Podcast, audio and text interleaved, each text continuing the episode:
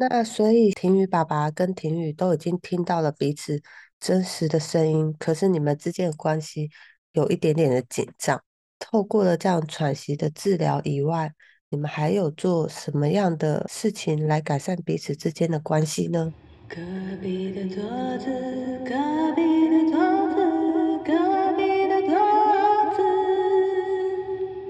因为我看到一本书上面写说，当下即是威力之点，就是用心理上能够转变，能够让你的身体的一些状况能够做改善。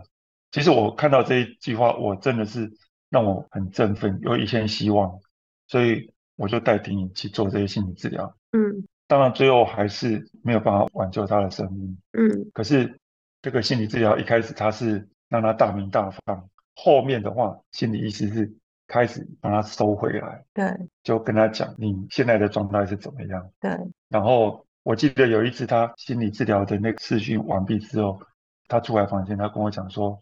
爸爸，那个那个心理医师跟他讲说，假设你还有剩下一个月的时间，你要做什么事情？嗯，其实他已经在跟他暗示了吗？暗示一件事情。那我我就大概知道说，他其实嗯已经开始有心理的准备。那我们就开始思考安宁缓和治疗。嗯嗯，对。那时候同时我我就是寻求一些安宁缓和的医疗的资讯。嗯。我记得我去带他去挂那个新竹台大的家庭医科的医生，他是负责安宁病房的。在带他进去之前，我其实已经先进去跟医生讲说，我们要做这样的事情。嗯，那他医生也了解说婷宜的状况，医生就跟我讲说，等一下我就跟他直接讲他的现在的状况是怎么样。嗯嗯嗯，我说要这样子吗？我自己其实对婷宜来说，我大概尽量都是讲一些积极鼓励的话。对。对他的一些病情啊，一些，但是要跟他讲到最真实的，我真的是心里还是还是不放心。嗯，所以那一天，其实我记得我们两个一进去的时候，医生就跟他讲说，你的状况就剩下最多三个月。一般脑瘤的病患，其实你会慢慢的昏迷，就是无意识，就慢慢的就这样子离开。嗯，他讲到这个时候，我真的是很很紧张，我看了听也。其实婷宜他听了他还蛮震惊的，然后他就问医生说：“医生，那我从昏迷到走要多久时间？”医生就跟他讲说：“这个其实因人而异，有的三个月，有的半年，这很难讲。”当下其实我们两个都没有讲话。后来一出来外面，那一次我真的印象，我们在走廊上，我们抱两个抱着痛哭。嗯，然后嗯，他只跟跟我讲：“爸爸，这一阵子。”真的辛苦你了，很谢谢你。嗯，我我听到，我真的觉得我只能抱着他。嗯，我说我们都辛苦你了，我们都辛苦了，但是我们爸爸因为陪你一直走下去。嗯，我我们就在很多人来人往的那个台大的那个嗯那个走道上，我们两个就就这样子。嗯，大概。将近快半个小时，我们才才离开。嗯，我我我想提议，其实他那一那一次，他其实是嗯一个正式的跟他讲他的生命的状态。对，然后他也能够接受了，因为心理师也跟他暗示了，然后对安宁的医师也已经跟他明白的讲，你就是这样子的过程。对。然后他还能够很正确说：“嗯，我我还多久时间？”嗯，我觉得他太不容易了，而且他还反过来安慰我。嗯，其实你们真的都很不容易啊！你们一起很努力的面对各种状况，然后一起尝试的去解决。虽然说这个过程真的很辛苦，但是就是至少你们都尽了全力。我们其实以前在读安宁缓和的一些教科书的时候啊，嗯，告诉我们说我们要协助病患跟家人四个道：道谢、道爱、道歉，最后道别。嗯，那教科书上这样写啊，我们的都会背，考试也都会考，哦，拿一百分都没问题。但要怎么做？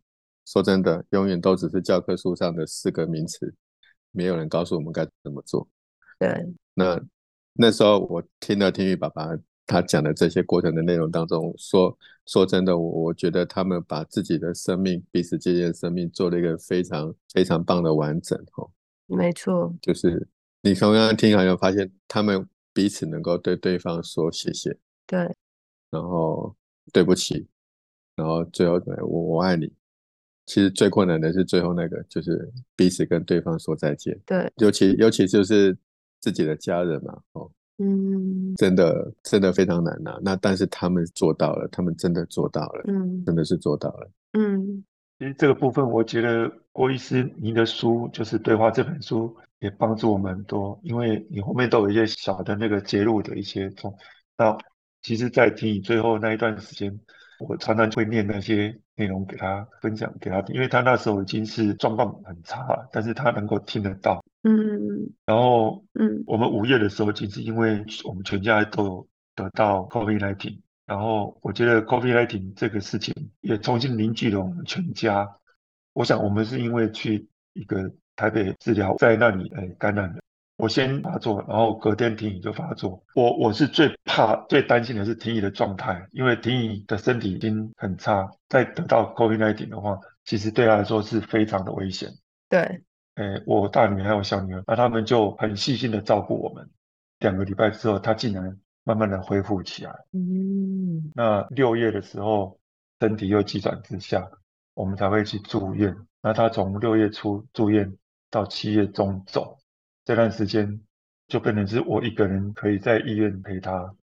那在一段时间，其实除了我常常念读给他听，其实我们两个也开始有讨论一些身后的事情。我从一些资讯里面看到说，我们之所以会成为亲人、家人、朋友，其实在我们两辈子以前，其实大家都讲要来演这出戏，只是说大家这个戏演到这个时候，有人要先离开。嗯皮宇其实他那时候到最后他是靠吗啡，其实他也不太能动，这样左手能够有一些动作。我我念给他听的时候，我就教他几个反应的方式。那我就跟他讲说，我现在所做的任何事情，只要你认为是好或是对，你就手指头指一；那你如果说不要或不是，你就用二。指三的时候，就是表示我爱你。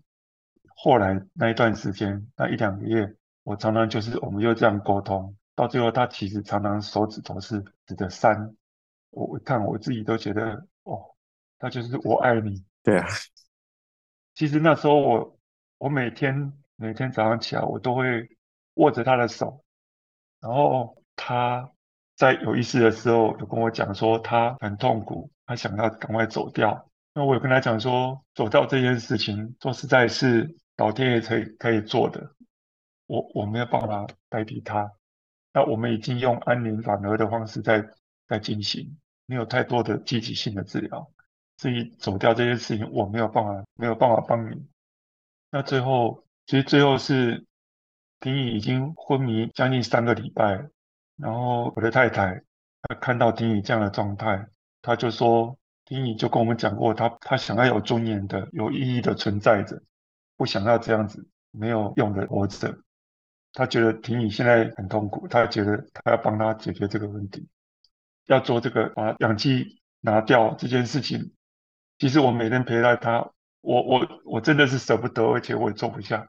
那我太太她真的很勇敢，她她就说这件事情我来处，我来跟医生说。我想一想，婷宇他三十一年前是我太太花了两天一夜，很不容易才把他生下来。嗯，因为他生下来头很大，很难生，那么痛苦生下来，不想要让他痛再痛苦了。他想要把他的呼吸撤掉，医生也同意了。然后撤掉之后，我记得那一天晚上，我们大概跟他陪他很晚，因为那时候我已经很累，所以我我已经请看护在照顾他。那那个看护就跟我讲说，这一阵也太辛苦了，因为撤掉其实也他也知道时间不会很多，叫我们你们先回去休息一下。然后当我们回到家里，我我记得我刚刚睡着，然后突然有一个好像有人扳了我的脚趾头一下，然后醒来，我惊醒，我看一下我手手表，五点四十五分，我一看完电话就来了，医院打来说婷婷走了。我我我那时候当下我想说，他真的是一个很乖的小孩。他要走的时候，他还不忘来跟我道别。好不可思议。对啊，其实还不只是这样。他那时候天宇爸爸曾经跟我讲说，天宇虽然那阵快不能动了，他跟他说他还是很想帮别人。嗯，都已经到那个时候，他还是很想帮别人。可是问题是不可能啊，他就说他的状况其实已经没办法做到了。对然后他来找我问我，我该怎么办呢？对，然后我那时候其实也没有什么办法，因为想说哇，这个太难了吧。嗯，但是他这个时候又想去帮别人，这种胸襟其实已经没有多少人做得到了嘛。哦真的，哦，我们就一直想要怎么帮他完成这个心愿呢、啊？嗯，其实婷婷在最后那三个月，他其实他知道他自己时间不多的时候，他就跟我讲说，他想要器官捐赠，因为太多人的帮忙，他觉得想要做回馈。那我这个问题，我曾经问过郭医师，还问过那个安宁正郭医师，知道说，其实癌症对他来说其实不恰当的。是因为那个药物关系吗？不是，是因为有癌症的人，你器官移植是怕你连癌细胞都移植过去嘛？哦，哎，所以通常癌症的病人，我们是比较不建议他去做器官捐赠给别人。了解，那因为器官捐赠给别人，别人可能要吃一些抗排斥药物，那这个时候很有可能就会造成适得其反了。哦，原来如此，嗯所以后来我就突然想到说，哎，那个听雨爸爸，既然我那本书对你们两个帮助这么大哦，我有一个建议了，要不要说我们来帮他出一个纪念版，嗯就用这个纪念版来帮婷宇完成心愿。嗯但或许他可以用这样的方式继续活下来，然后继续帮别人。嗯然后后来我记得好像听雨爸爸好像有去问婷宇，然后婷宇跟他用手指头比一，对吧？我应该没有说错。他这个爸爸可以再补充吼。嗯那他既然都都同意了，那当然我们就好，那我们就来试试看。嗯，那试试看的那个时候，我就试着去跟出版社沟通。对，啊，出版社一开始听到我们的这个时候，其实是犹豫的，因为因为没有人这么做过嘛，他们也从来没做过嘛，也不晓得我们这么做到底要做什么。对，然后第二个就是本来就已经有一个版本了，现在又出了另外一个版本，这个中间有很多行政是我们无法理解再多一个成本哎，不是只有成本的，也是还要去报备。然后我才知道说，哦原来每一个书有个拍个号码，嗯哼，内容是不能够随便登跟动的。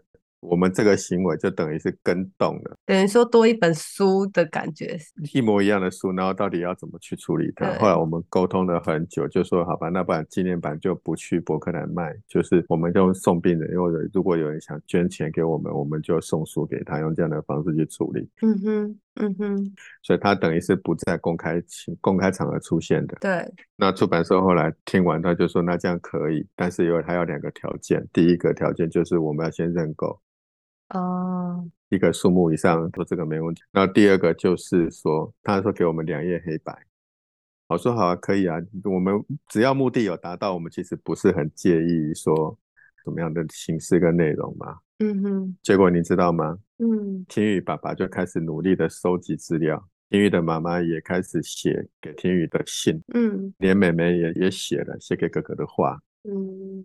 我那时候把这些资料给了那个出版社，哦，出版社的总编辑自己看完了以后啊，他就他就自己决定变成八页全彩，哇，就本来两页黑白，我们没有再去要求，我们真的没有跟嗯。要出版社要求嗯。太过分的嗯。too much 的要求，就没有想到出版社自己看完了田宇的爸爸妈妈还有家人所写的那些内容之后，嗯他们没有跟我们商量，就直接给我们看，就是八页，而且全部彩色。哇，把里面能够放进去的照片啊、内容啊都放进去，甚至田宇自己写的那段话放在最后一页，标题叫“重生哦，”，就是田宇的生命借由这样的方式又重新活过来了。好感动哦，对我，我看完这里照片，我自己都没办法控制情绪，真的我没有办法，真的没有办法。对，郭医师，我觉得郭医师那一段时间真的是给我们，尤其是给我，因为有时候我我真的不知道怎么做，然后情绪也没办法自己没办法控制，我我会坐着电梯就直接到地下室去找郭医师。嗯我想他的他那个护士其实都已经很认识我了，嗯对，我每次下去，然后我就等郭医师这这个有空档的时候，我就跟他说说一些心里的话。我觉得郭医师真的是，嗯嗯，对婷宇来说哈，我我今天讲说，郭医师其实在婷宇身上，他并没有开太多药或者做其他其他的这种物质的治疗，但是他对这种精神上或是这种嗯心理上的这种支持，我觉得这是对我们最后这段时间很大很大的支柱。嗯那我我记得那时候我在整理这些要准备出书的这个资料，对，后来郭医师也请他的小孩做了一个影片，嗯。他儿子还特别去配了个音乐。对，那后来也有朋友他也愿意帮忙帮我们把这个影片完成，嗯。就在婷宇他那时候还没走之前，对我先有先剪辑一段，对然后我把它放在他的床里给他听，对，因为他那时候其实已经有点迷有，有时候清醒，有时候不清醒。我知道人到最后其实他可能眼睛不是那么清楚，但是他有听嗯。听得到嗯。一些事情，嗯嗯嗯。那就是那段时间，我觉得真的帮助我们很多，嗯。让婷宇也回顾他自己过去的一些事情。嗯。那时候我们就在想说，这个东西是可以留下纪念跟帮助别人，除了纪念价值之外，而且每次看了之后，你就会有一些感动也好，或是安慰也好，毕竟这些东西都是走过的痕迹。对，我相信听你也听到了，我觉得很感谢郭医师给我这个提议建议，包括出书，包括做一个影片。那那个影片其实在 YouTube 上面，也在郭医师这个纪念版里面就可以从找进去看。哇，我们这本对话这本书有两个版本。那如果各位是从博客来或成品书局买到的那个是正式版，就不是这个听语纪念版，因为听语纪念版不能在外面用公开贩售的方式。对，那听语纪念版呢，我们除了是拿来送癌症病友跟癌症病友的家属之外，那同时也是让如果你想要协助我们，你可以到我们那个台湾汉和精准放射医疗协会的官网里面去捐款，对，五百元我们会送一本书，嗯或者是你捐一万元，我们除了送二十本书之外，我们可以约一个时间，我去跟大家分享。嗯嗯嗯嗯嗯，那看看我的书跟听我这样子讲，其实中间还是有很大的不同。就像各位，你你看书跟你现在听我们隔壁的桌子里面的先生的一种分享，我我相信那个感觉是非常非常不一样的。对，好，那郭医师，你可以再分享一次你们那个协会的名字吗？就是大家要搜寻什么才会找得到？好，OK，叫台湾汉和国际精准放射医疗协会，汉朝的汉，嗯大和民族的和。，OK，好，所以大家如果想要收藏这本婷宇很珍贵的纪念版，可以到这个我们协会的网站上去搜寻。对啊，其实我们就是用这样的方式去告诉人家几个重点啊，就是生命可以不完美，但是你可以用这样的方式去把它完整。嗯，然后呢，没有人想得到癌症，没错，但是或许你在得到癌症的过程当中，你或许也可以学到一些什么宝贵的经验。没错，你你有没有办法把癌症当做是一种上帝的礼物或者是恩赐？我我觉得这是可以从另外一个角度，大家一起努力去学习跟思考。那其实还有一个第三个更重要的目的，就是我曾经有病人的家属在病人离开以后，他其实陷入那个创伤症候群，他其实是把自己关起来锁住，不让任何人去碰他，他他那个创伤他走不出来。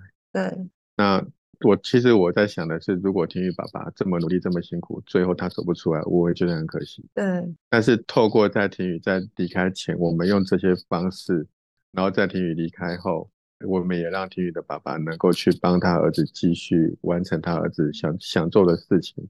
其实那是一个很重要的动力，所以我我可以很明显的感受到他的爸爸虽然不舍，但是其实没有遗憾。嗯，而且一定会难过嘛，哈，因为毕竟大家都这个很重要的人离开离开，不可能说完全没有伤伤到自己，但是至少没有遗憾，他可以很快的就从那个创伤当中能够重新回到他该有的那个位置，然后他现在做的很多事情虽然心里面很痛，包括他今天来义林你的采访，其实我相信对他个人本身是在挖他以前不愿意去碰碰的一些伤痛，可是呢，他却很有勇气。因为他知道做这件事情是要去帮婷宇帮别人，所以那个勇气就大过原本他心中的那个那个痛。嗯，所以他就会很愿意去去为这件事情再继续去做。嗯嗯，对，我真的很感谢郭医师的用心然后其实我今天之所以接受访，我觉得应该是能够碰到类似的状况的人，他能够比较顺的走出来。对这一部分，其实我自己也在努力。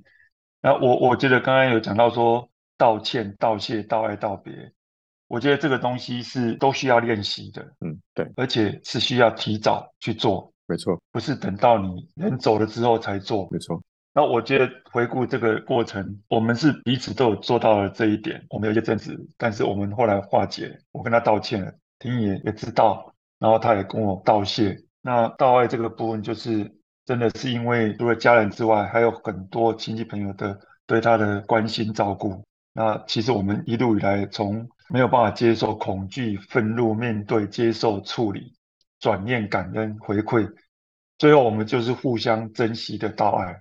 到最后道别，其实这是坦白讲，这个是最困难的事情。困难了，其实我们也是在摸索，然后那时候看了一些心灵书籍，慢慢的理解，其实就刚才讲的，大家都讲好，今生要演这个戏，那只是说婷宜她这一生的戏份已经结束了，她要去赶下一场的戏。我觉得有时候我会这样想，这个是让自己也是分享啊，让走不出来，其实他可以知道说，其实他的灵魂都是存在的，只是他做另外一个空间去做另外一个事情。那其实大家彼此心里互相都会有有祝福。嗯，前面我们聊了很多很多这一路以来你们刻苦铭心的故事。那婷宇也离开了一段时间，想问问看，婷宇爸爸，你现在心情调试的还好吗？婷宜离开我们差不多将近两百八十天了啊。那这一段时间以来，其实我是用忙碌来来让自己比较好一点，让自己比较没有很多的时间去思念他。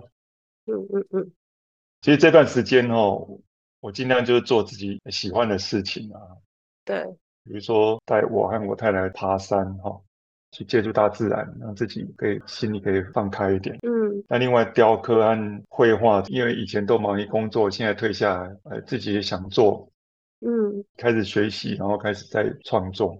嗯那也要让自己觉得好像可以从这个过程之中抚慰了一些内心的创伤。嗯其实我知道我在做这些事情的时候，你应该都都一直在陪伴着我。嗯，你把对他的思念化作成这些创作的灵感。对，我也带着我太太做一些美劳的创作。嗯我就是工作之余，他就会做一些石龙彩绘。那大家到我们家来看到这么多这种可爱的一些一些作品，嗯大家也知道，我慢慢的有找到一些方法，可以慢慢的走出来这样子。我再分享一个我小小的一个，好啊好啊，因为婷宇在做放化疗期间呢、医生有特别跟我们讲说，蛋白质很重要，他要补充他的蛋白质。嗯嗯嗯我自己就在家里旁边，因为刚好有一个小空地，我就盖了一个鸡舍，然后养了几只蛋鸡。这纯粹的想法就是说啊，因为他每天给他吃鸡蛋，嗯，自己养，然后自己剩的鸡蛋又新鲜。你们是家里有院子是不是？诶，因为我们在这个新竹市的郊区啊，哦，好棒哦。其实不仅是对婷宜，对我，我看到那个鸡从不会生蛋到生蛋，然后每天喂食它，它也会围着你，好像撒娇，然后我我觉得这些这些小小的事情是有很很大的一个帮助，嗯，也万万没有想到后来发生那个缺蛋的危机呀、对，结果你们走在最前面。我们家是没有受到影响，而且而且我还 可以分享一些这种新鲜的蛋给一些亲戚朋友，超棒的。超棒的。对，那时候他们都说我是鸡蛋富翁。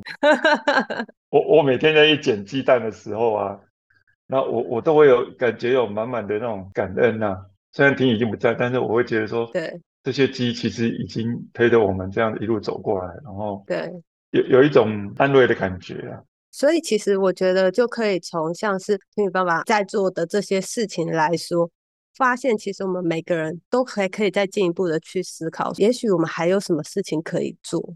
那这个做的同时，有的时候它也许不只是疗愈你自己，有时候误打误撞的，可能也照顾到身边的人。对，照顾病人这件事情本来就是一个沉重的事情。对，我觉得我后来慢慢的去想，怎么样去做一些呃，就是你刚好可以做的事情。没错。那怎么去把这些压力分散掉？有时候也要有一个机缘，然后也要有一些创意的想法。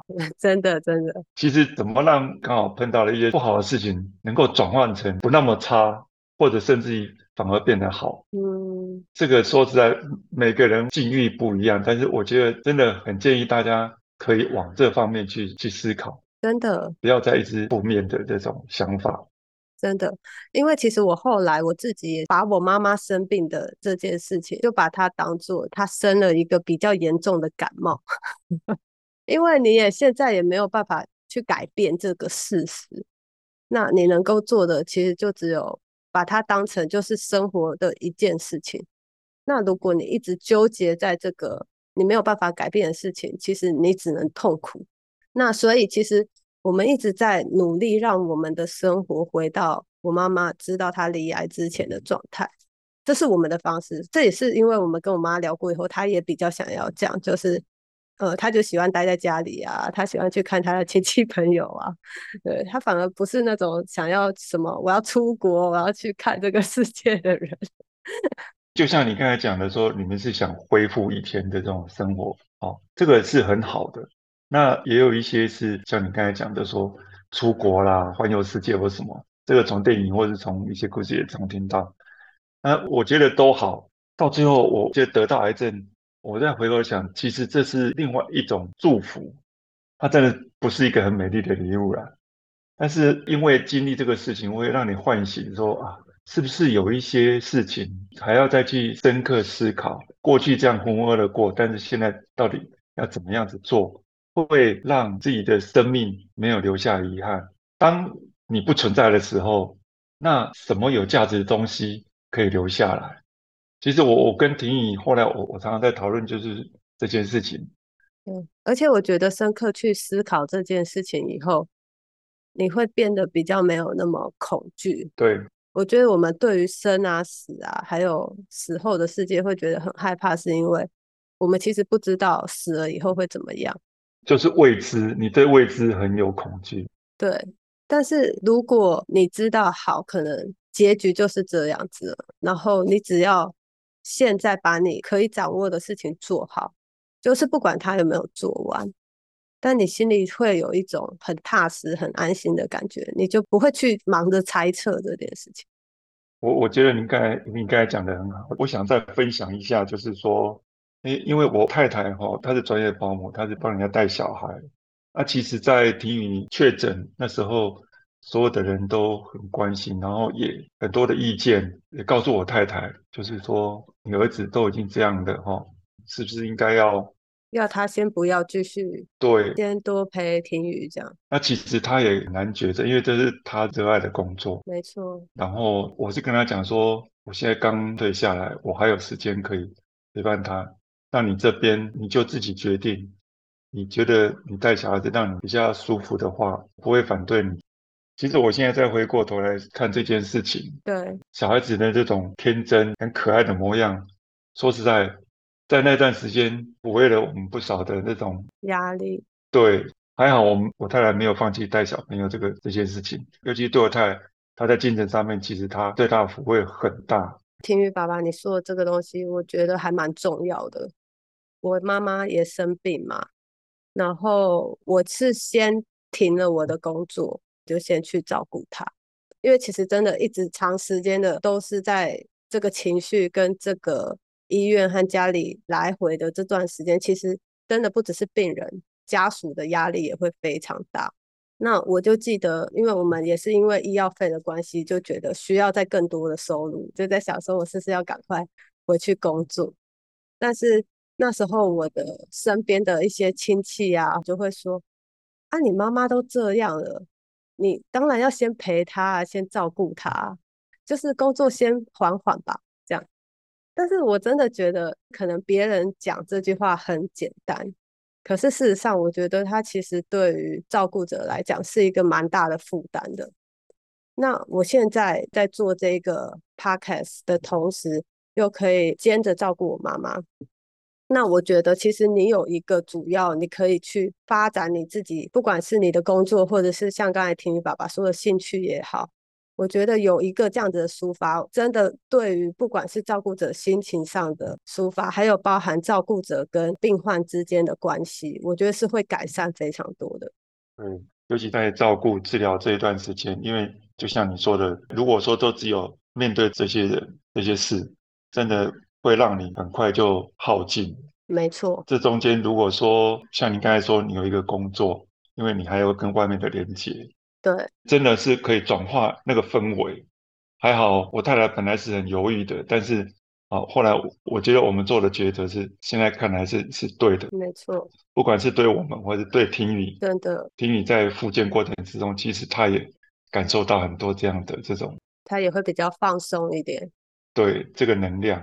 对，所以其实我觉得真的是不要放弃对外的连接，这这一点我觉得是还蛮重要的。上一次我听到婷宇第一次治疗完回去上班的时候，他说他转换了一个心态，就是他想要去回馈公司，然后变成他是回去分享的这种心情。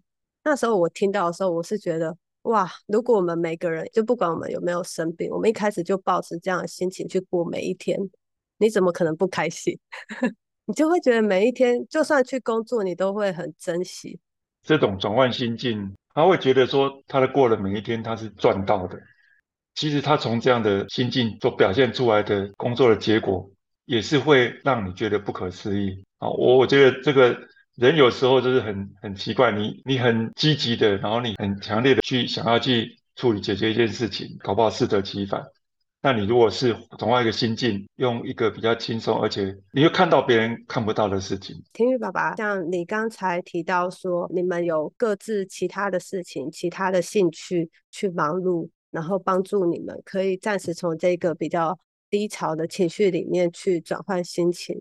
那你们还有另外特别去做一些什么样子的事情，去帮助你们自己调试吗？我记得我在去年的十月份。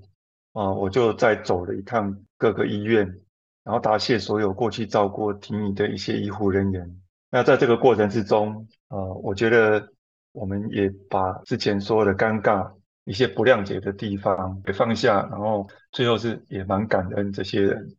呃，像魏国珍医师、陈克廷医师，然后王俊杰医师，那另外到北龙陈义伟医师，那最后钟志渊主任，我帮婷宜去。答谢了这所有的一些帮助他的一些医生贵人，我相信婷宇跟我，我们都心里都得到一些安慰，得到一些救赎。其实我觉得这个对于医护人员来说，也是一个很大的鼓励。真的没有人会希望看到自己治疗的病患离开，但是你们还可以回过头来去感谢他们在这间努力的付出。我觉得对于他们来说，一定也是一个很大的安慰。